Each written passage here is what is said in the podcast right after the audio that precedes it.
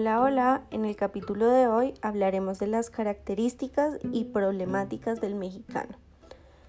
Eh, cuando se habla de la identidad mexicana, pues vienen demasiados símbolos a la mente, pues se trata de un país lleno de características.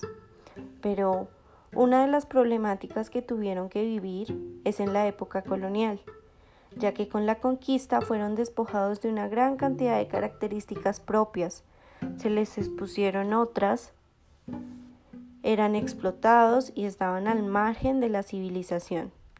Ellos no eran inferiores, pero vivieron así durante casi cuatro siglos, aparentando aceptar lo que les imponía. México, por su posición geográfica, ha recibido influencia de todos los puntos cardinales.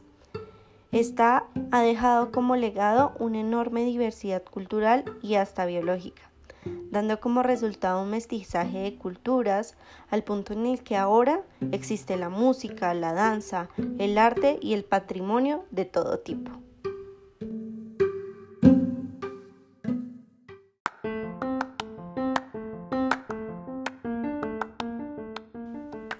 Recuerden que les habló Jimena Briseño y nos vemos en un próximo capítulo.